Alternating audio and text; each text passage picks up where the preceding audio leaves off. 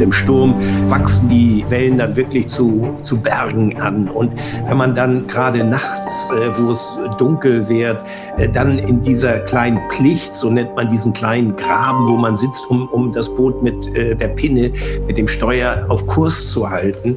Äh, und dann hört man, man sieht es nicht, aber man hört von hinten diese Brecher heranrauschen.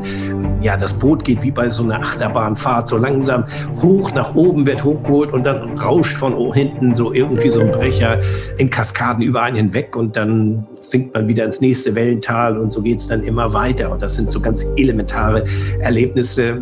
Da muss man halt äh, die Ruhe bewahren, konzentriert steuern und, und sehen, dass man weiterkommt. Also es ist ja ein selbstgewähltes Schicksal. Es hat einen dort ja keiner hingeschickt.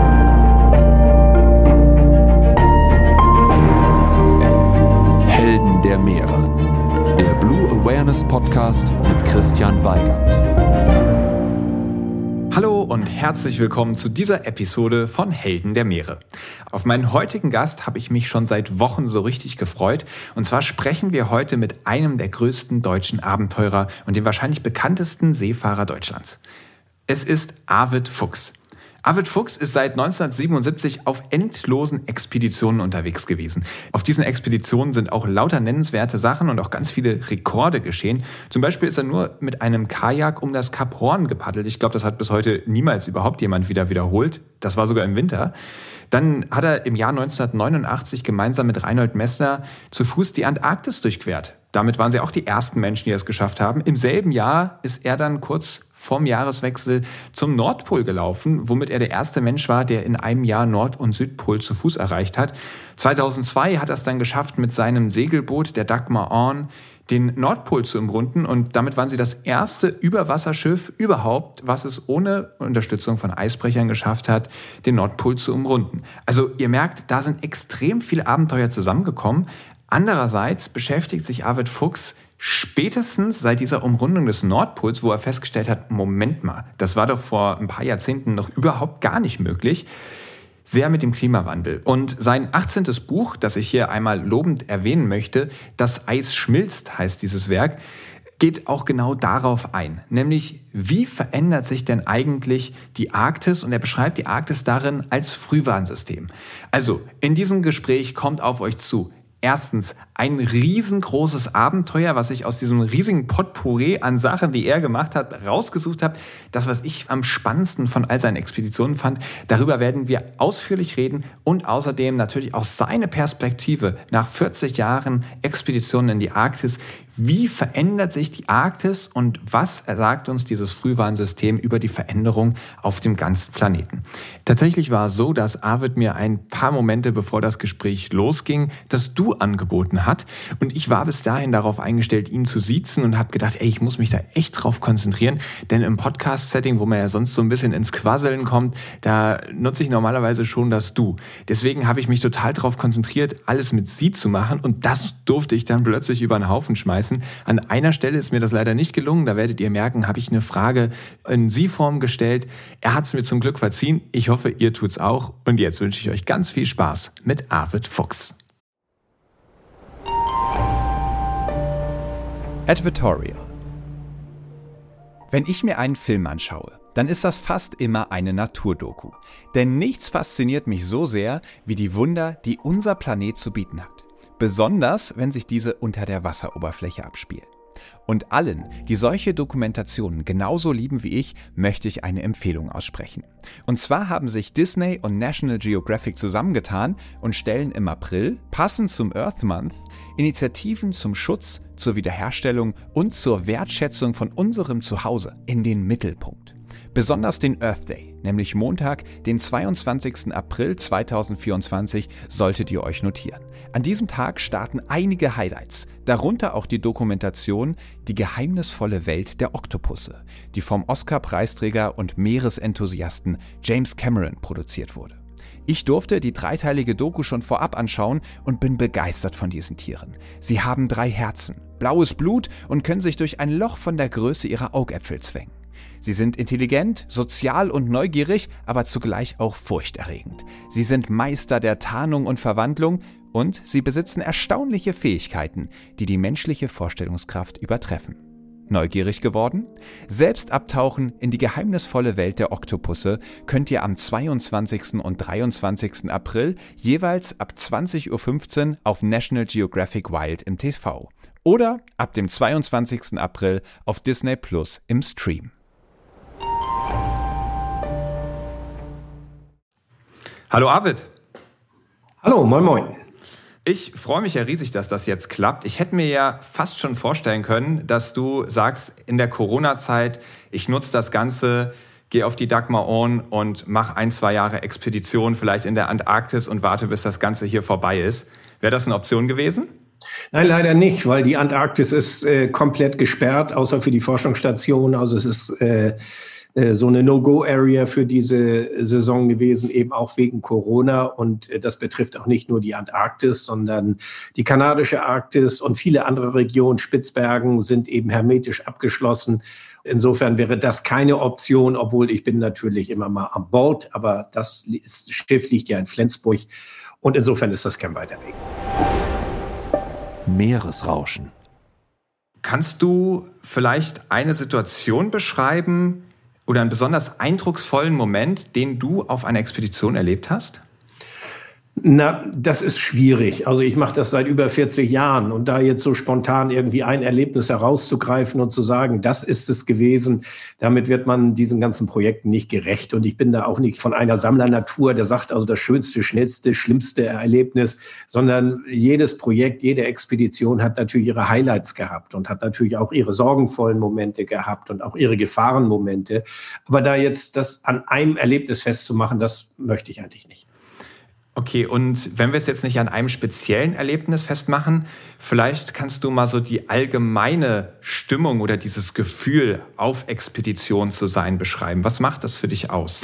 Für mich ist das eine andere Lebenswelt. Aber es ist nicht so, dass äh, ich äh, damit irgendwie hadere oder so, sondern äh, ich, ich bin so ein bisschen ein Wanderer zwischen zwei Welten. Also äh, diese Lebenswelten dort draußen in der Natur sind für mich sehr real geworden im Laufe der Jahre, Jahrzehnte natürlich.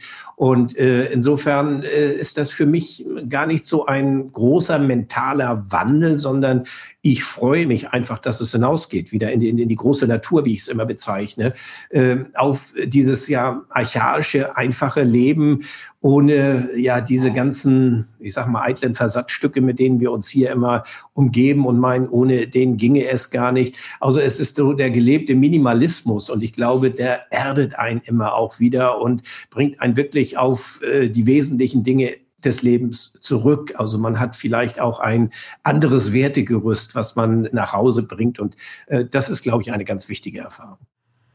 Also ganz weit weg von dem Alltag, den wir zu Hause kennen und mittendrin im Abenteuer. Abenteuer Ozean.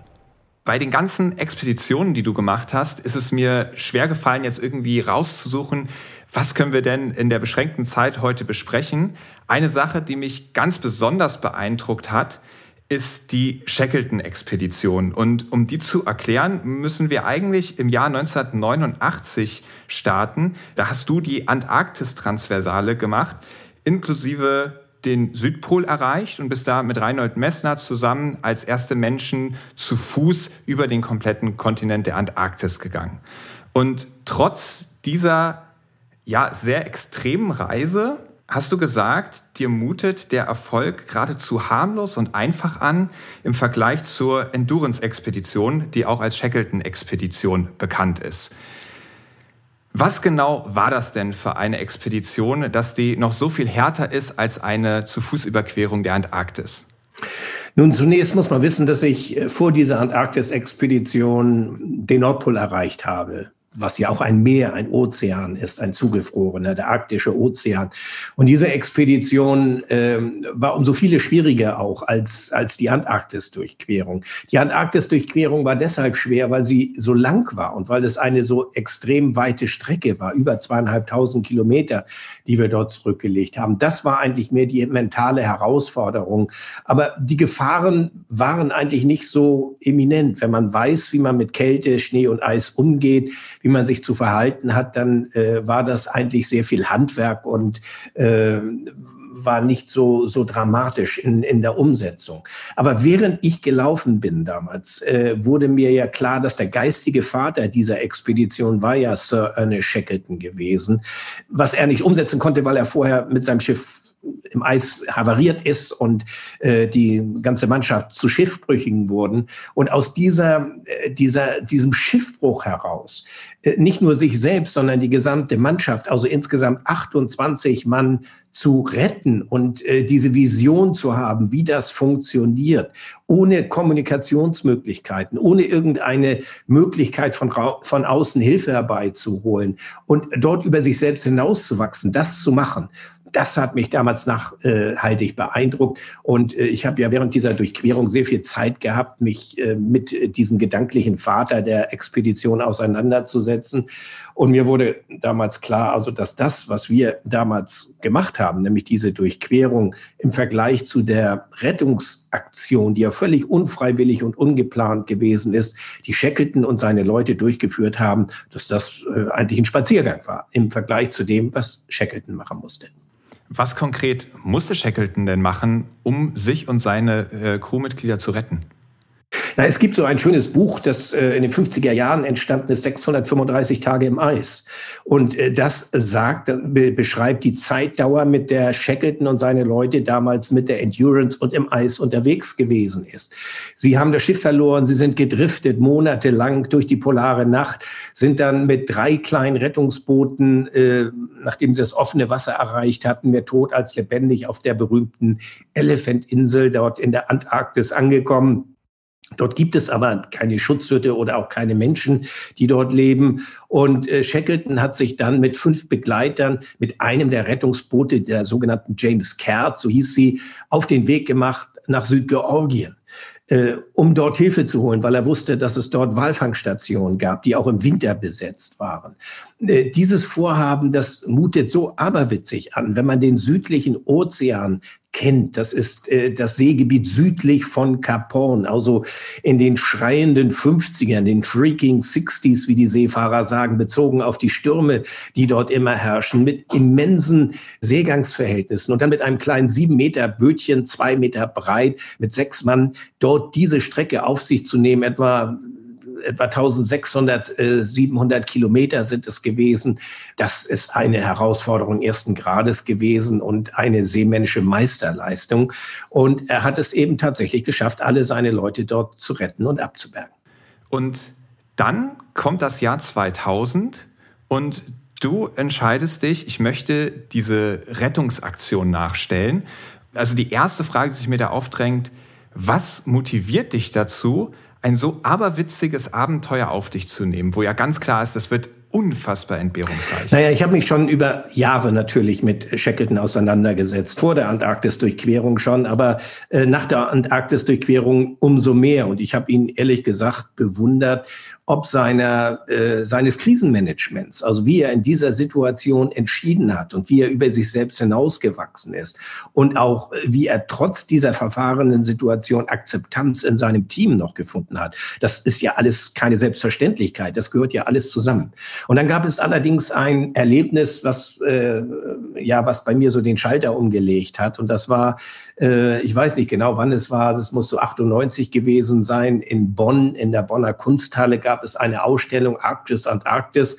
Äh, da war ich und da stand dieses Originalboot, die James Caird, von der ich gar, damals gar nicht wusste, dass es sie überhaupt noch gab, äh, als Ausstellungsobjekt. Und an diesem Boot zu stehen und es zu berühren, äh, ja, da hat es bei mir Klick gemacht und ich habe gesagt, also das ist so eine sensationelle Leistung, äh, die wir zu nachvollziehen, aber nicht unbedingt jetzt aus der Überlegung heraus, äh, dass ich sage, ich kann das genauso gut oder besser oder schneller. Das sind ja alles völlig unsinnige Überlegungen, äh, weil diese Leistung von Shackleton und seinen Leuten ist nicht zu toppen und darum ging es mir auch nicht.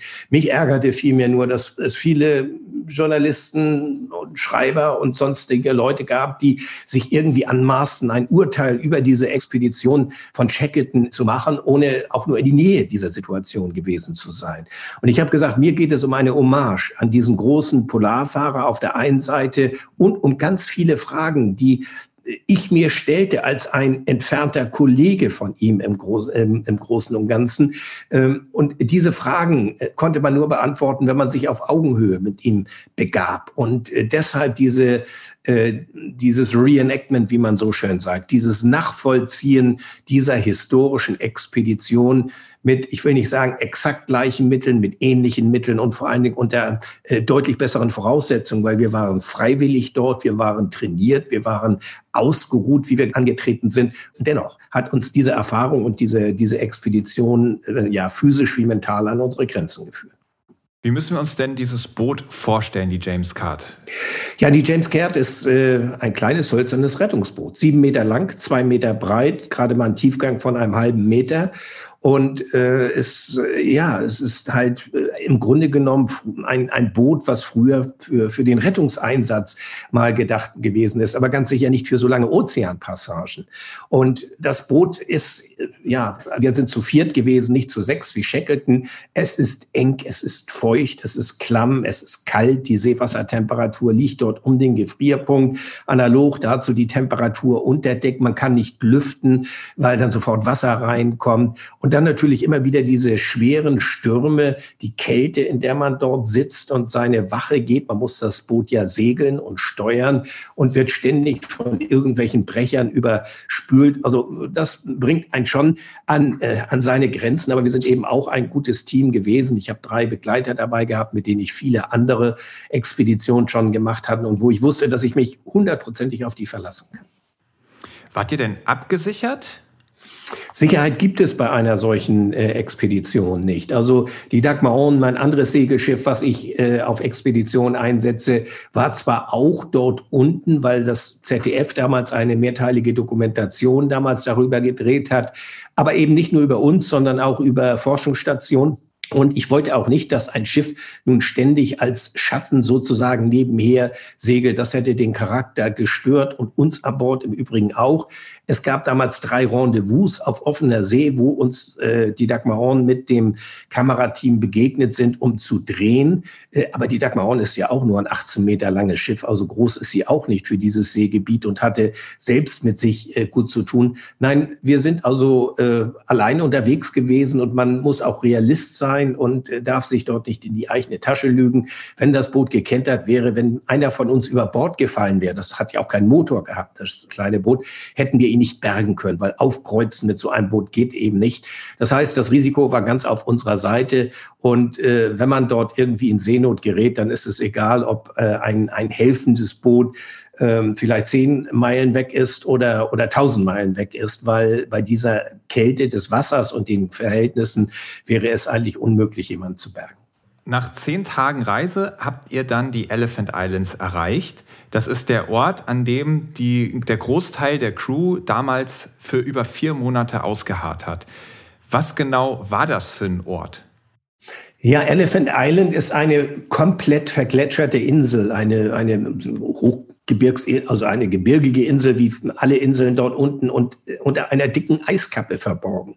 Und es gibt dort überhaupt nur ein oder zwei Möglichkeiten anzulanden. Und selbst diese Landungsstellen sind extrem exponiert und werden bei schweren Stürmen dann teilweise auch noch überspült. Aber Shackletons Leute waren beim Eintreffen auf dieser Elephant-Insel eben am Ende ihrer Kräfte und zwei der Boote äh, waren auch einfach zu äh, ja, zerbrechlich, als dass sie damit diese weite Reise hätten antreten können.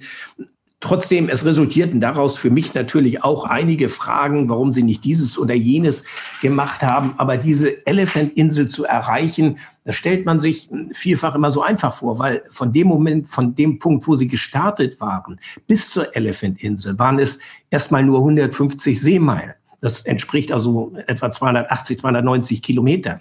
Eine moderne Fahrtenjacht heute segelt das in 24 Stunden zurück. Wir haben zehn Tage dafür gebraucht. Shackleton hat eine Woche dafür gebraucht. Ähm, das zeigt einmal diese Schwierigkeiten in diesen Gewässern, Eisberge, die äh, ja wie so ein Schlachtross auf einen zudriften und ein, ja, überfahren würden quasi, wenn man nicht rechtzeitig aus dem Weg kommt. Strömungen, die in keiner, keinem Seehandbuch äh, so gekennzeichnet sind. Ähm, dann die stürmische Wetter. Also wir waren nach diesen zehn Tagen, und es war ja erst der, der erste Teil dieser Expedition, nah dran wirklich aufzugeben, weil wir uns gesagt haben, wenn diese 150 Meilen schon so schwierig sind, wie sollen dann die ausstehenden 800 Seemeilen noch werden, die auf uns warteten, um nach Südgeorgien zu kommen? Und wie, wie, muss man sich das denn vorstellen? Wie, wie kann man auf einem Gletscher vier Monate überleben? Wovon haben die Männer damals gelebt? Also sie haben natürlich nicht direkt auf dem Gletscher gelebt, sondern unten direkt an der Küste, wo es so einen ja, felsigen, eisfreien Abschnitt gab, äh, der aber auch dicht bevölkert war mit Pinguinen und mit Robben. Und das war ihre Diät. Also sie hatten natürlich einige Nahrungsmittel von Bord ähm, Endurance mitgenommen, aber das reichte nicht aus. Und insofern mussten gerade die zurückbleibenden Männer auf Elephant Island eben sich von Pinguinen und Robben ernähren. Nachdem die ersten 200 Kilometer so beschwerlich waren, habt ihr dann trotzdem entschlossen, die restliche Fahrt auf euch zu nehmen und habt dann 13 Tage später Südgeorgien erreicht. Welche Entbehrungen gab es auf der Fahrt? Also gab es da auch wirklich Situationen, wo ihr gesagt habt, boah, das war jetzt ganz schön knapp oder irgendwelche Schwierigkeiten, die ihr gar nicht so vorhergeahnt hattet? Na, man kann ja eine solche Reise, sage ich mal dazu, sehr gewissenhaft planen. Und wir wissen ja auch, was auf uns zukommt, weil wir ja nun seit Jahrzehnten zur See fahren sozusagen und gerade auch in den hohen Breiten. Ich war ja auch schon vorher am Kap Horn gewesen, auch mit kleinen Booten. Also ich wusste ziemlich genau, äh, wie man sich vorzubereiten hatte. Aber man kann noch so gewissenhaft planen. Wetter lässt sich nicht verplanen. Das heißt, man weiß, dass man statistisch irgendeinen Sturm erwischen wird, aber man weiß nicht, ob es bei dem einen bleibt oder ob es mehrere sind oder äh, ob dieser Sturm nun besonders heftig ausfällt oder eher moderat. Das sind ebenso die Parameter, die man nicht planen kann. Man muss auf den Worst Case vorbereitet sein auf den schlimmsten Fall. Und wir haben insgesamt drei Stürme während dieser Passage gehabt, die äh, auch schon ziemlich heftig waren mit entsprechenden Seegangsverhältnissen, die in diesen Breiten ja sehr, sehr schnell sind. 75 Prozent aller Wellen haben eine Höhe von über vier Metern dort. Und das sind, wollen wir sagen, so die normalen Verhältnisse. Im Sturm äh, wachsen die äh, Wellen dann wirklich zu, zu Bergen an. Und wenn man dann gerade nachts, äh, wo es dunkel wird, äh, dann in dieser kleinen Plicht, so nennt man diesen kleinen Graben, wo man sitzt, um, um das Boot mit äh, der Pinne, mit dem Steuer auf Kurs zu halten. Äh, und dann hört hört man, man sieht es nicht, aber man hört von hinten diese Brecher heranrauschen. Ja, das Boot geht wie bei so einer Achterbahnfahrt so langsam hoch nach oben, wird hochgeholt und dann rauscht von hinten so irgendwie so ein Brecher äh, in Kaskaden über einen hinweg und dann sinkt man wieder ins nächste Wellental und so geht es dann immer weiter. Und das sind so ganz elementare Erlebnisse. Da muss man halt äh, die Ruhe bewahren, konzentriert steuern und, und sehen, dass man weiterkommt. Also es ist ja ein selbstgewähltes Schicksal. Es hat einen dort ja keiner hingeschickt. Und wahrscheinlich gut festhalten. Oder wart ihr da angebunden? Wir sind immer angebunden gewesen. Also äh, bei diesem kleinen Boot geht nichts ohne Sicherungsleine. Äh, wir waren, außer wenn wir unter Deck dort herumgekrochen sind, äh, stehen konnte man da ja nicht, da konnte man ja nur hocken oder sitzen, äh, waren wir immer angeleint. Und als ihr dann Südgeorgien erreicht habt, war die, die Tour ja noch nicht mal zu Ende, sondern dann stand noch die Durchquerung des Hochgebirges an. Hätte man die Insel nicht auch um, umrunden können? Nun, wir wollten ja äh, die Shackleton-Expedition nachvollziehen. Äh, tatsächlich ist es so, dass Shackleton äh, ja diese Durchquerung äh, nicht mehr angegangen ist, weil er Angst hatte, dass er vielleicht dann durch einen Wind von der Küste fortgetrieben wäre und dann endgültig den Landkontakt verloren hätte. Und das, dann wäre ihr Schicksal besiegelt gewesen. Dies Risiko wollte er und wollten wohl auch seine Mitstreiter damals nicht eingehen. Deshalb hat er gesagt, wir sind hier in diesem Fjord drin und wir gehen jetzt nicht mehr in dieses Boot rein, sondern wir versuchen diese Durchquerung. Bei uns ist es so gewesen, als wir diesen gleichen Landepunkt von Shackleton ja auch erreicht hatten.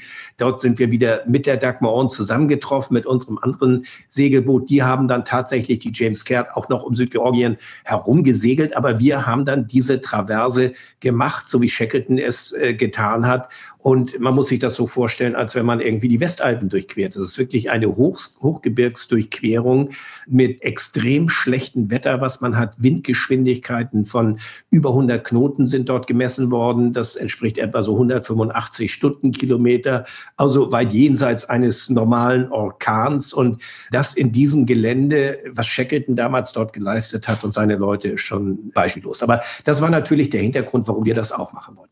Zusammenfassend kann man wirklich sagen, eine unfassbare Leistung von Shackleton, aber auch von euch, muss ich sagen, extrem beeindruckend. Auch der Mut, der dazugehört, zu sagen, wir probieren das aus, das nachempfinden zu können, da ziehe ich wirklich meinen Hut. Wenn ich mir die Liste deiner Expeditionen anschaue, dann bist du ja wirklich super viel unterwegs gewesen, auch in, in sehr herausfordernden Expeditionen. Und du hast ja auch eine Frau. Das war so was, wo ich mich gefragt habe, wie geht das unter einen Hut? Ähm, begleitet sie ihre Frau dann häufiger auf solchen Expeditionen oder sind das dann immer Zeiten von längerer Trennung? Na Gott sei Dank habe ich so eine Frau. Eine Frau, die die Leidenschaft für diese Expeditionen und diese Reisen teilt. Sie ist beruflich anders äh, aufgestellt. Sie ist selbstständige Architektin. Also insofern hat sie auch nicht immer Zeit, äh, auf die Expedition mitzugehen. Und bei der Shackleton-Expedition hat sie auch ganz explizit gesagt, also ohne mich, das äh, mache ich nicht mit. Und das schätze ich eben neben vielen anderen Dingen an ihr so, dass sie sich selbst genau einschätzen kann, dass sie sagt, also das traue ich mir zu, das andere vielleicht nicht. Sie ist auf äh, Expeditionen 60 Tage übers grönländische Inlandeis mit Hundeschlitten. Sie ist mit Kajaks in Patagonien unterwegs gewesen. Sie ist überall mit dabei, aber die Shackleton-Tour äh, hat sie gesagt, also da möchte ich, da habe ich keine Lust zu, das will ich nicht. Aber sie kann eben aufgrund ihrer Erfahrung auch sehr gut die Risiken mit einschätzen und weiß, dass ich da nicht einfach draufgängerisch und tollkühn mich da in irgendein Abenteuer stürze, sondern das eben sehr, sehr genau und gewissenhaft vorbereite und plane. Also gab es da auch nicht die Situation, dass Ihre Frau dann irgendwann gesagt hat, also nee, Arvid, das ist viel zu gefährlich, ich möchte nicht, dass du das machst? Nein, diese Situation hat es nicht gegeben. Also wir haben uns ja auch kennengelernt unter der Voraussetzung, dass ich solche Projekte mache. Und natürlich ist sie immer eingebunden in, in die ganzen Planungen und äh, Vorbereitungsphasen. Äh, aber nein, es hat da nie irgendwie den Versuch gegeben, mich da von irgendetwas abzuhalten. Du hast ja eine Ausbildung bei der Handelsmarine gemacht und trotzdem stand da dieser Wunsch nach diesen ganzen Expeditionen. Und ganz zu Beginn, wenn ich das richtig verstanden habe, bist du dann nach Kanada gegangen zu den Inuit und wie du heute sagst, deine Lehrmeister. Was hast du dort gelernt und wie hat dich das vielleicht auch verändert? Na, zunächst vielleicht nochmal zur Seefahrt. Also das war für mich der logische Schluss nach der Schulzeit ich wollte ja raus, ich wollte die Welt kennenlernen, musste aber auch einen Beruf erlernen. Und damals gab es ja diese Containerfahrt noch nicht, wo man äh, keine Liegezeiten hatten. Damals äh, meine erste Heuer, wie man sagt, äh, war damals in Sri Lanka, wo ich in, äh, auf einen Frachter eingestiegen bin, der, wo die Teekisten per Hand verladen wurden. Und äh, ich 14 Tage Zeit hatte, mir also Sri Lanka anzuschauen. Tagsüber gearbeitet, aber danach eben Freizeit gehabt. Und so ging es weiter. Also das war eine sehr arbeitsreiche Zeit, aber mich hat, äh, mir hat es unheimlich viel Spaß gebracht. Ich habe eine Berufsausbildung äh, dadurch äh, damals bekommen und äh, habe die Welt kennengelernt in einer Art und Weise, wie man sie heute nicht mehr kennenlernen kann, denn wir sind viel so in Länder gefahren, wo, wo Tourismus ein Fremdwort war, äh, dort, wo man heute durchaus hinfahren kann.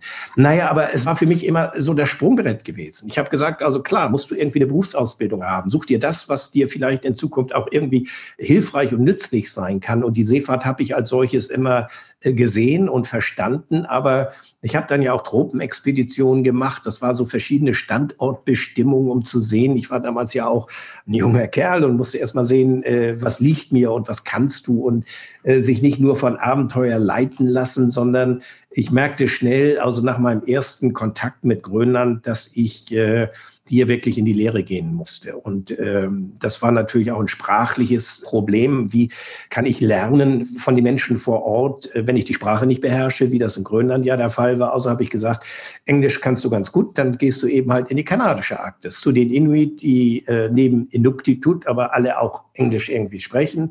Und äh, so bin ich damals dorthin gefahren. Das war die Zeit, da gab es noch kein Internet, keine E-Mail, keine Smartphones, keine Handys, kein Navi, kein gar nichts. Es war wirklich sehr, sehr basic. Und das hat mir wirklich geholfen, um dort wirklich Fuß zu fassen. Und ähm, die, die Inuit, von denen ich damals profitiert und gelernt habe, mit denen habe ich heute noch Kontakt. Und was genau hast du da gelernt? Naja, es gibt ganz viel technische Voraussetzungen, also Hundeschlitten fahren, sage ich mal, oder äh, ein Iglu bauen. Und äh, das sind so diese Dinge, die, das bezeichne ich immer so ein bisschen als handwerkliches Rüstzeug. Aber es gibt da ganz andere Dinge, also ähm, den mentalen Zugang zu dieser Kälte. Wenn man in ein Haus eines Innu geht, dann ist es da meistens völlig überhitzt und, und heiß. Und wenn man dann sagt, warum hast du das denn so warm hier drin, sagt er, ja, wir Inuit mögen es eben halt gerne warm. Was ähm, eine erstaunliche Feststellung ist, wenn man bedenkt, wo sie leben. Aber äh, der Umgang mit Schneeeis und Kälte ist denen eben halt völlig vertraut. Und äh, Sie haben mir gesagt, also wenn du ständig mit der Kälte haderst und, und dich da nicht irgendwie mit arrangierst, dann wirst du hier nie irgendwie Fuß finden. Du musst die Kälte einfach zulassen. Sie gehört hierher und das ist eben Teil äh, dieser Region. Und nur wenn du das akzeptierst, dann wird sich irgendwie für dich auch so eine große Flügeltür öffnen, wo du Zugang zu dieser Landschaft findest. Und das ist mir so diese mentale Vorbereitung, die ich von den Menschen gelernt habe und äh, die mir sehr viel geholfen haben. Aber darüber hinaus natürlich, wie kann ich auch ohne Kompass, ohne irgendetwas, nur anhand der Schneedrift äh, navigieren? Wie finde ich meinen Weg? Oder wie erkenne ich tragfähiges Eis von brüchigen, dünnem Eis an der Farbe? Oder die unterschiedlichen Schneesorten. Welche Schneesorte kann ich für den Bau eines Iglus verwenden und welche nicht? Und das sind eben so ganz viele Dinge, die ich damals gelernt habe und die mir auf all meinen späteren Expeditionen enorm geholfen haben. Und ich würde gar nicht äh, so weit gehen und zu sagen, ich weiß jetzt alles, sondern lernen tut man sein Leben lang und das hat bei mir auch noch nicht aufgehört. Ich würde vorschlagen, wir gehen als nächstes mal in die nächste Kategorie. Am Abgrund der Meere. Da möchte ich gerne wieder zurückkehren ins Jahr 1989. Neben der Expedition über die Antarktis gab es da eben auch noch die Nordpolexpedition gemeinsam mit dem Briten Robert Swan. Was genau war denn das Ziel dieser Expedition? Also Robert hatte damals diese Idee, Icewalk zu gründen, um ein achtköpfiges internationales Expertenteam zu so also einem Experten war ich damals ja nun auch schon geworden, zusammenzurufen, um dann zu Fuß zum Nordpol zu laufen. Aber nicht einfach nur des Abenteuers wegen, sondern gleichzeitig hatte er ein internationales Jugendcamp initiiert, wo 30 Jugendliche aus 15 verschiedenen Nationen teilgenommen haben, mit kanadischen Wissenschaftlern gearbeitet haben. Die Vereinten Nationen, der damalige Generalsekretär Perez de Cuellar hatte die Schirmherrschaft über diese Expedition übernommen. Und das alles eben deshalb, weil es um Umweltthemen ging. Damals schon war das Thema Klimawandel äh, unter Wissenschaftlern zumindest äh, schon in der Runde. Es gab auch andere äh, Umweltprobleme wie den, den Arctic äh, Smog beispielsweise, der dort auftrat oder auch das Ozonloch in der Antarktis, wo man überlegte, ob es dies auch in der Arktis äh, geben könne. Also es war eine Palette von, von Aufgaben, die wir unterwegs auch äh, haben. Einige der Teilnehmer waren wissenschaftlich geschult und hatten dort Proben genommen, auch medizinische Untersuchungen. Also es war ein pralles Programm. Es eigentlich den Nordpol zu erreichen, ähm, ist schon Aufgabe genug auf diese Art und Weise. Temperaturen lagen bis zu minus 56 Grad Celsius und das ist wirklich frisch. Also das kann man sich schwer verdeutlichen. Also es ist ein himmelweiter Unterschied, ob es minus 40, minus 45 oder minus 50 oder gar 56 Grad unter Null sind. Das sind so extreme Temperaturen, die das ganze Denken, Tun und Handeln beeinflussen. Und deshalb habe ich auch immer gesagt, also die Antarktis-Durchquerung, über die wir ja schon gesprochen haben, die schwierig war aufgrund dieser Distanz, der Zeitdauer, die dort einfach, das war für mich im Grunde genommen eine andere Polarexpedition. Icewalk, die Nordpol-Expedition, was a milestone in my life. Also das war wirklich ein Meilenstein in meinem Leben. Also das hat mich sehr geprägt und, und geformt und ähm, hat auch meine Sicht der Dinge auf Umweltprobleme damals äh, nachhaltig beeinflusst. Wie war denn deine Sicht auf Umweltprobleme und speziell den Klimawandel, als du diese Expedition angetreten hast?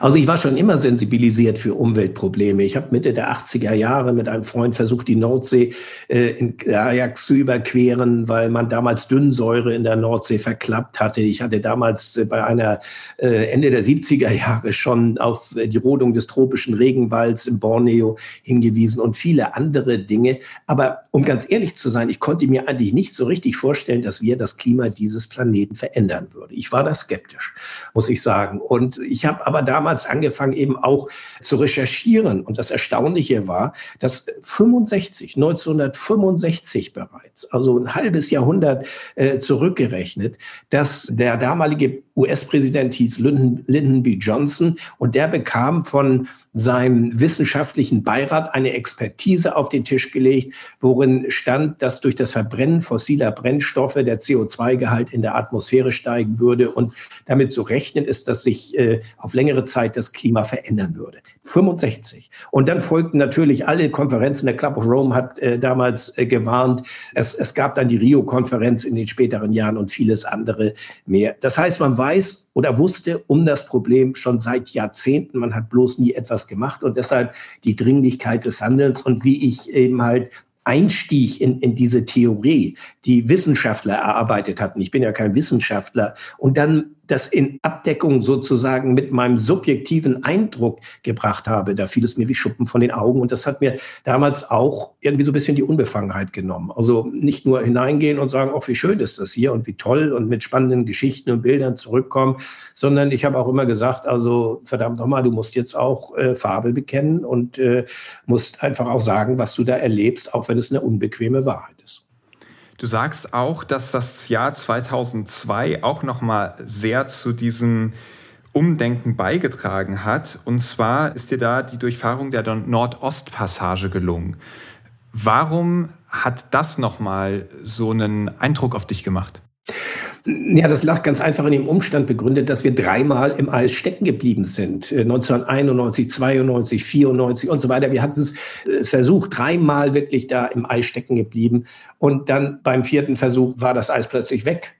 Also dort, wo wir vorher extreme Probleme hatten, nicht weiterkamen, wo selbst Eisbrecher damals kaum weiterkamen, da war plötzlich offenes Wasser oder hier und dort mal eine Eisscholle, aber ansonsten war es kein Problem. Wir sind locker in einem Sommer durch diese Nordostpassage durchgefahren. Ja, und das macht einen natürlich stutzig. Also man fragt sich dann, äh, ist das eine Laune der Natur, wie viele russische Wissenschaftler damals sagten und sagt, ihr habt einfach nur Glück gehabt.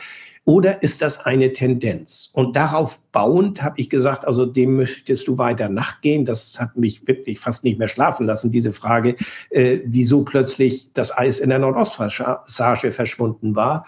Und daraufhin sind wir ein zweites Mal durch die Nordwestpassage gefahren. Das ist ja das Pendant dazu auf der nordamerikanischen Seite äh, wo wir schon 93 auch schon mal durchgefahren waren, äh, um Vergleiche anzustellen. Und auch dort konnte man erkennen, dass sich wirklich etwas veränderte und danach ging das ganz schnell. Also äh, da war für mich dann auch wirklich klar, Klimawandel ist ein sehr reales Problem. Die Arktis erwärmt sich mehr als doppelt so schnell wie der Rest der Welt und deshalb ist das so eine Art Frühwarnsystem. Dort kann man zuallererst sehen, schon Anfang der 2000er Jahre waren dort die Anzeichen deutlich zu sehen, nicht nur für Experten, sondern auch für Laien. Ja, was das Ganze auch nochmal unterstreicht, finde ich, ist, dass es ja auch so war, dass ihr 2002 das erste Überwasserschiff war, was es geschafft hat, ohne Eisbrecherunterstützung den Nordpol zu umrunden innerhalb eines Jahres. Das ist ja vorher auch noch nie gelungen.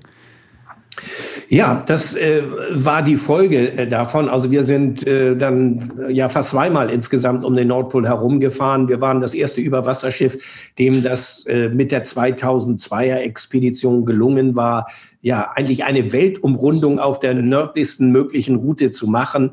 Das äh, ist uns damals gelungen. Und es war nicht unsere Intention, diese erste Umrundung, das hatten wir schon Anfang der 90er Jahre versucht. Aber wie wir dann 2000 äh, diese Umrundung fertig oder 2002 fertig gemacht haben, haben wir uns darüber gefreut. Aber äh, mittlerweile spielten für uns da wirklich ganz andere Themen und Inhalte eine maßgebliche Rolle. Und neben den Beobachtungen, die du selber gemacht hast, hast du ja auch von Bekannten und Freunden, die viel in Grönland unterwegs sind, auch alarmierende Nachrichten bekommen. Ich habe da in dem Buch von dir, Das Eis schmilzt, nachgelesen, dass dir ein Freund, Professor Wilfried Kort, folgende Nachricht geschrieben hat. Der Fahrstuhl fährt weiter nach unten. Am Camp 34 sind wir 30 Meter unter unserer Route von 2002 gelaufen. Was genau hat es mit diesem Fahrstuhl auf sich? Ja, das Inlandeis Grönlands schmilzt. Man muss sich vorstellen, das ist ein Inlandeis, das bis auf 3000 Meter hoch geht, das bis zu drei Kilometer dick ist. Und das ist eigentlich immer stabil gewesen. Also man muss es sich vorstellen wie so eine riesige Schüssel, in der ein Kuchen aus Eis liegt. Und der Zuckerguss dieses Kuchens, der fließt an den Rändern runter. Und das sind dann diese gewaltigen Gletscher, die in den Fjorden und Sunden irgendwo landen. Und da brechen dann immer Eisberge ab. Sie kalben, wie man sagt und treiben dann heraus. Aber das, was herabströmt, das wächst wieder nach, weil es eben auf dieses Inlandeis drauf schneit und sich dadurch wieder neuer Schnee, Firn und Eis daraus bildet. Bloß mittlerweile schmilzt dieses Eis schneller, als es nachwächst. Und man muss ja auch wissen, dass es natürlich in 1000 Metern Höhe deutlich wärmer ist als in 3000 Metern Höhe. Das heißt, äh, je niedriger das Eis wird, desto schneller dieser Schmelzprozess. Und es ist tatsächlich so, dass die Gletscher viel aktiver sind, als äh, es früher der Fall gewesen ist. Also sie entleeren in einer höheren Rate das grönländische Inlandeis. Und genau das ist es, was der Wilfried Kort damals äh, angesprochen hat beziehungsweise gemessen hat. Er ist ein Vermessungsingenieur, Professor für Vermessungstechnik gewesen, der exakt immer wieder an den gleichen Stellen nachgemessen hat und äh, dann festgestellt hat, also an dieser Stelle habe ich vor einigen Jahren noch die und die Höhe gemessen. Jetzt liegt die Höhe 30 Meter. 30 Meter, das muss man sich mal vorstellen, unter dem, was wir damals gemessen haben. Und das sind eben alarmierende Daten. Vor allem, weil er auch noch schreibt, und die Geschwindigkeit der Eisabnahme nimmt zu. Es verschwinden heute 50 Prozent mehr Eis als noch im Jahr 2002. Also das heißt, wir haben nicht nur diesen erschreckenden Effekt, sondern der wird auch exponentiell immer stärker und immer stärker. Gilt dasselbe denn auch für die Antarktis? Also es gab ja lange Zeit immer das Argument, dass in der Antarktis ist das ja gar nicht zu beobachten, das Schmelzen der Antarktis bleibt aus. Ist das denn wahr? Das ist so ein beliebtes Argument der Klimaleugner und Klimaskeptiker gewesen, die gesagt haben, ja, ja, ich meine, Veränderungen hat es ja immer mal gegeben, aber es hat noch niemals, äh, die natürlichen Mechanismen sind ja auch nicht außer Kraft gesetzt. Also natürlich gibt es immer Unregelmäßigkeiten, mal wärmere, mal kältere Sommer und Winter. Und natürlich hat es auch mal Eiszeiten gegeben, wie Warmzeiten gegeben, aber niemals in dieser kurzen Zeit. Wir regeln das, wir Menschen regeln das einfach in wenigen Dekaden. Das muss man sich einmal mal vor Augen führen. Und und diese These, dass die Antarktis davon aus die Südpolarregion nicht beeinflusst ist, die ist schon lange widerlegt. Die Ozeane sind deutlich wärmer geworden und in der Folge zum Beispiel diese Schelfeise, die man sich wie gewaltig schwimmende Gletscher vorstellen muss, die lösen sich. Wir haben ja gerade in den Medien auch immer wieder verfolgen können, dass sich ein gewaltiger Eisberg vor Jahren gelöst hat und äh, jetzt auf Südgeorgien zutreibt, wo man Angst hat, dass er dort die ganze äh, Pinguinpopulation auslöschen kann. Also äh, die Antarktis verliert auch Eis. Das lässt sich auch messen. Und in der Tat äh, hat sich das etwas langsamer vollzogen als im Norden. Aber einmal in Gang gesetzt ist so ein Prozess eigentlich auch irreversibel. Man kann den nicht einfach per Knopfdruck äh, wieder umlegen und sagen, also äh, wir produzieren jetzt kein, kein CO2 mehr und dann ist alles wieder gut. So einfach ist es nicht. Die Naturabläufe sind extrem langsam, aber wenn sie dann einmal in Gang gesetzt sind, dann sind sie eigentlich auch irreversibel, zumindest für menschliche Dimensionen. Und deswegen gilt es, dass wir da auf jeden Fall aktiv werden und was machen. Und trotzdem gibt es auch immer wieder Stimmen, die dann zum Beispiel sowas sagen wie, wir Deutschen, wir sind doch nur ein Prozent der Weltbevölkerung. Warum sollten denn ausgerechnet wir die Vorreiter sein? Weil wir die Verursacher mit sind. Also wir haben eben, das mag zwar sein, dass wir nur ein Prozent der Weltbevölkerung darstellen, aber wir haben einen erheblichen Anteil an den CO2 oder Treibhausgasemissionen im, im weltweiten Mix. Das ist das eine. Und natürlich gilt das Verursacherprinzip. Wir, wir Deutschen emittieren etwa pro Jahr, pro Kopf um die 10 Tonnen CO2, äh, wohingegen in, äh, in China oder auch in Indien es deutlich weniger ist. Und äh, die Leiträge Leidtragenden sind weniger wir im Moment, aber das sind andere Länder, die Ärmsten der Armen. Was sollen denn beispielsweise äh, die Bewohner vom Tschad sagen, wo der See verkrautet, austrocknet, wo die Lebensgrundlage dieser Menschen verschwindet? Die haben nun den aller, aller geringsten Anteil an den Treibhausgasemissionen, weil sie gar nicht die, die Voraussetzung dafür haben. Aber sie sind die Leidtragenden. Und ich sage immer, es kann nicht in unserem Interesse sein, dass sich diese Entwicklung fortsetzt. Denn man muss beispielsweise auch das Migrationsproblem unter diesem Gesichtspunkt sehen. Was sollen denn Menschen tun, deren Lebensgrundlage in anderen Ländern zerstört ist, weil, weil es kein Wasser mehr gibt, weil die Landwirtschaft nicht mehr möglich ist? Sie wandern. Und die Herr Orban kann seinen Zaun so hoch bauen, wie er gerne möchte. Verzweifelte Menschen, die keine Alternative haben, werden immer irgendwie einen Weg finden, darüber hinwegzukommen. Und um Konflikte von Anfang an auszugrenzen, ist es doch so wichtig, dass wir investieren in eine Zukunft. Wir sind fast acht Milliarden Menschen auf dieser Erde und äh, der landwirtschaftlich nutzbare Raum muss entsprechend irgendwie gestaltet werden. Aber wir dürfen ihn nicht dadurch reduzieren, dass wir Dürren verursachen, äh, dass wir Regenwälder abholzen äh, und dadurch natürlich auch noch weiter in diesen Klimazyklus mit eingreifen. Das ist etwas, was wir verstehen müssen. Jetzt nochmal vielleicht das letzte Argument, was man immer wieder von Leuten hört, die diese Reaktion auf den Klimawandel zu so einem zähen Prozess machen. Und zwar gibt es da ja auch vielleicht diejenigen, die an den Klimawandel durchaus glauben und das, das schon auch akzeptieren, aber so ein bisschen resigniert sind und sagen, ja, ich glaube, wir schaffen das einfach nicht mehr. Ich glaube, das ist ein bisschen zu spät und wir Menschen sind einfach nicht dafür gemacht, darauf zu reagieren. Wie, wie reagierst du auf so eine Aussage? Also letzteres Argument kann ich nun wirklich nicht gelten lassen. Wir Menschen sind einfach nicht gemacht, darauf zu reagieren. Äh, das ist so irgendwie ja die Ausrede, die, die Entschuldigung dafür, dass es so ist. Wenn wir nicht reagieren, werden wir ein gewaltiges Problem haben. Und wenn man von Generationsgerechtigkeit spricht, dann müssen wir etwas machen. Und man sieht es ja auch an der Fridays for Future Bewegung, dass es durchaus viele junge Menschen gibt, denen das bewusst geworden ist und denen gesagt haben, äh, wir wollen nicht mehr hören, warum etwas nicht geht, sondern wir wollen wollen wissen, wie es geht. Und äh, wir wollen, dass etwas passiert. Und das ist genau das Richtige. Also äh, das ist kein Argument, was ich gelten lasse, wenn Menschen verzweifelt sind und sagen, also äh, ja, der, der Zug ist doch abgefahren, also wir können das gar nicht mehr regeln. Den muss man Mut machen. Wir wir haben nicht mehr viel Zeit. Wir haben dieses Problem jahrzehntelang ausgesessen, verwaltet und gar nichts getan.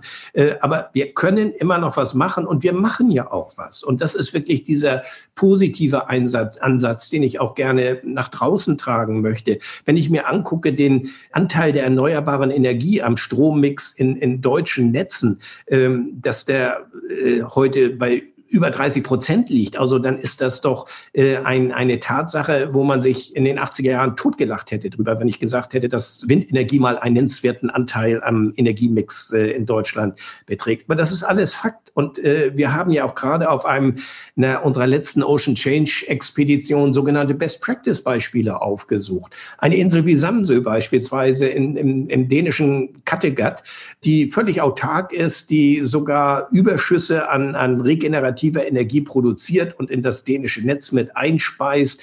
Ähm, es gibt Elektrofähren zwischen den dänischen Inseln. Auf den Fahrröhren gibt es entsprechende Projekte. Nun kann man das alles natürlich nicht unbedingt auf einen Industriestandort wie Deutschland übertragen. Aber das ist doch die Herausforderung, das Engineering, was wir haben. Die Offshore-Windparks, die äh, produzieren enorme Mengen an Strom. Und wenn wir den Ausstieg aus Braunkohle, was ganz wichtig ist, und aus der Kohleverstromung heraus realisieren wollen, dann brauchen wir natürlich noch mehr regenerative Energie. Aber das funktioniert. Und auch wenn man sich die Mobilität anguckt, der öffentliche Nahverkehr muss natürlich noch weiter verbessert werden. Es gibt da ganz viele Ansatzpunkte. Wir sind noch lange nicht am Ziel, aber wir sind auf dem richtigen Weg. Wir müssen es nur energisch und mit aller Überzeugung vorantreiben.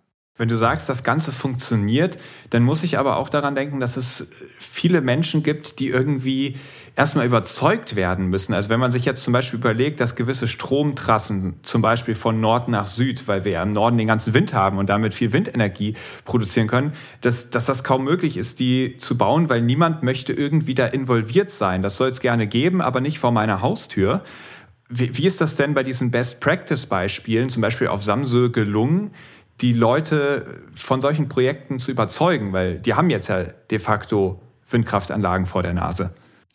Ja, zunächst muss ich sagen, ist das ein echtes Komfortproblem. Nicht? Also Windenergie ja, aber bitte nicht in meiner Nähe. Nicht? Und eine Stromtrasse, egal ob überirdisch oder unterirdisch, auch lieber nicht. Aber, aber wir wollen den Lebensstandard und wollen eine moderne, reiche Industrienation, wollen wir bleiben.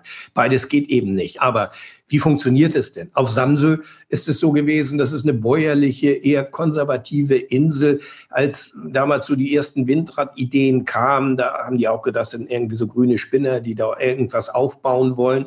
Aber man hat eigentlich dort von Anfang an so eine Art Bürgerparkprinzip initiiert. Man hat gesagt, also ihr partizipiert daran. Und ich glaube, das ist ganz wichtig, dass wir nicht irgendwelche fremden Investoren haben, die jetzt irgendein Dorf äh, vollpflastern mit irgendwelchen Windgeneratoren oder sonstigen Dingen und äh, die Menschen dort vor Ort letztendlich nur den Nachteil in ihrer visuellen Lebensqualität haben. Äh, das ist eine ganz schlechte Lösung, sondern man muss die Menschen mitnehmen. Man muss sie partizipieren lassen. Und wenn sie in Nordfriesland sind, beispielsweise, wo es ganz viele Onshore-Windanlagen gibt, hm, da gibt es sicherlich auch viele kritische Stimmen, aber das, das Gros der Bevölkerung ist da durchaus mit einverstanden, weil sie eben auch sagen, wir partizipieren in irgendeiner Weise daran. Und so ist das Problem auf Samsö gelöst worden, wo es auch seitens äh, der, der landwirtschaftlichen Betriebe Betriebe immer wieder neue innovative Ideen gibt. Man hat ein Blockheizkraftwerk dort gebaut, das mit dem Stroh der abgeernteten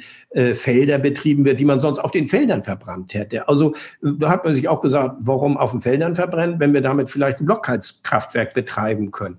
Und sowas ist doch wichtig, dass Menschen nicht immer nur darauf warten, dass das Problem auch äh, von anderen gelöst wird. Das ist immer das, das Gefährliche daran, dass man äh, äh, darauf wartet, dass irgendjemand anders das Problem löst. Das wird nicht passieren. Wir, wir alle müssen dieses Problem lösen.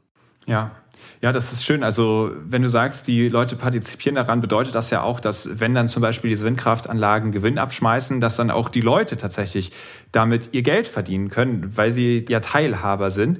Und das ist auch was, was ich sehr häufig beobachte, dass das oft so Startschritte sind, worauf dann weitere Gedanken folgen und die Menschen sich dann überlegen, ja, was kann ich denn eigentlich noch in die Richtung tun? Und während sie vielleicht früher jetzt nicht Feuer und Flamme für diese komplette Bewegung waren, dann so Stück für Stück doch gemerkt haben, hey, ich kann da was tun, ich bin da selbst wirksam, das Ganze funktioniert auch. Wenn wir jetzt über Selbstwirksamkeit sprechen, wie würdest du denn den Menschen empfehlen, den CO2-Fußabdruck, den ja nun mal jeder von uns hat, irgendwie ich nenne es mal, in den Griff zu bekommen oder zu reduzieren. Wie sieht das vielleicht auch bei dir selber aus? Genau, also äh, das ist ja der Punkt. Ich bin Teil des Problems. Also ich bin ja nun nicht, deshalb liegt es mir auch völlig fern, hier irgendwo mit erhobenen Zeigefinger zu stehen oder zu moralisieren. Das steht mir überhaupt nicht zu, weil ich, wie gesagt, Teil des Problems bin. Und ich bin auch sehr mobil, ich bin ja viel unterwegs, äh, allerdings überwiegend eben viel jetzt auch mit einem Segelschiff, also was regenerative Energien sozusagen äh, nutzt. Aber auch da ist ein Dieselmotor und auch der verbrennt äh, eben halt Diesel und, und produziert CO2. Und ich überlege mir einfach, wie kann ich was verändern an meinem persönlichen CO2-Fußabdruck. Und das tue ich natürlich gemeinsam mit meiner Frau. Also erstmal, dass wir deutlich weniger Auto fahren als früher, äh, dass wir viel mehr öffentliche Transportmittel nehmen. Wir fliegen äh, nur dort, wo es wirklich gar nicht anders geht hin. Also ich bin früher äh, viel innerdeutsch geflogen. Auch das mache ich schon seit Jahren nicht mehr. Also da fahre ich mit dem Zug oder äh, wie auch immer. Also ich glaube, jeder hat seine Stellschraube. Und äh, hier jetzt einen Ratschlag zu geben und zu sagen, du musst dieses oder jenes machen, das wäre anmaßend und das, das würde auch nicht funktionieren. Ich glaube, jeder muss einfach selbst mal überlegen, was kann ich denn machen? Und ich spreche ja ganz viel mit Menschen, die, wo ich sage, wow, also das ist ja wirklich toll, was die da machen. Nicht? Also und äh, da gibt es ganz viele verschiedene Möglichkeiten, ohne explizit jetzt ein, ein Beispiel wirklich nennen zu wollen. Jeder kann in seinem Bereich was machen und sollte es auch tun.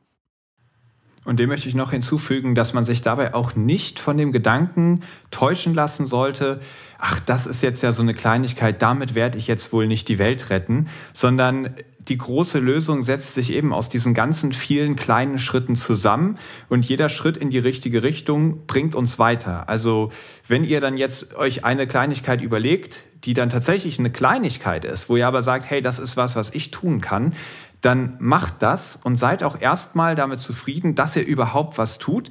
Und dann ist immer noch Zeit, sich weiterzuentwickeln und die nächsten Schritte werden sich dann zeigen. Das Schlimmste, was wir tun können, ist gar nicht zu starten, weil wir das Gefühl haben, wir können jetzt ja das ganze Problem nicht auf einmal komplett lösen. Auch wenn ich das Gefühl habe, dass wir oft so ticken, dass wir uns das wünschen, dass wir den Masterplan haben, mit dem wir das Problem dann am Ende auch wirklich sofort gelöst haben. Ja, keiner ist zu gering, um nicht irgendetwas zu bewirken. Also das ist, äh, glaube ich, ganz entscheidend.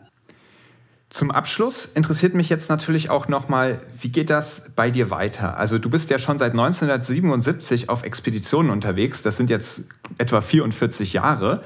Und ist ja der Wunsch nach weiteren Abenteuern ungebrochen oder liebäugelst du dann auch schon so ein bisschen damit, diese Strapazen irgendwann zu reduzieren?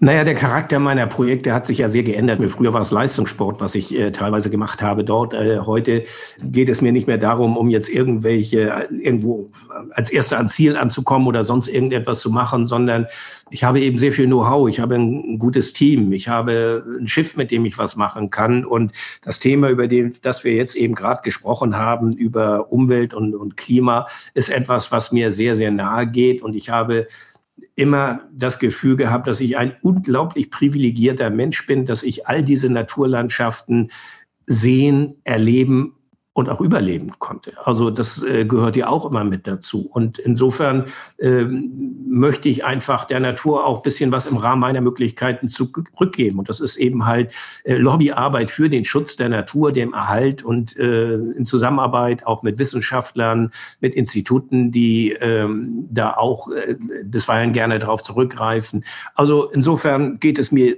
heute überhaupt nicht mehr darum, irgendwelche Extremleistungen zu machen. Das wird für den Außenstehenden vielleicht bisweilen extrem, was wir dort machen, weil, weil das eine andere Lebenswelt ist. Aber für uns, das haben wir eingangs gesagt, ist das das ganz normale Leben, wenn wir dort mit Schnee und Eis äh, und einem kleinen Boot dort unterwegs sind.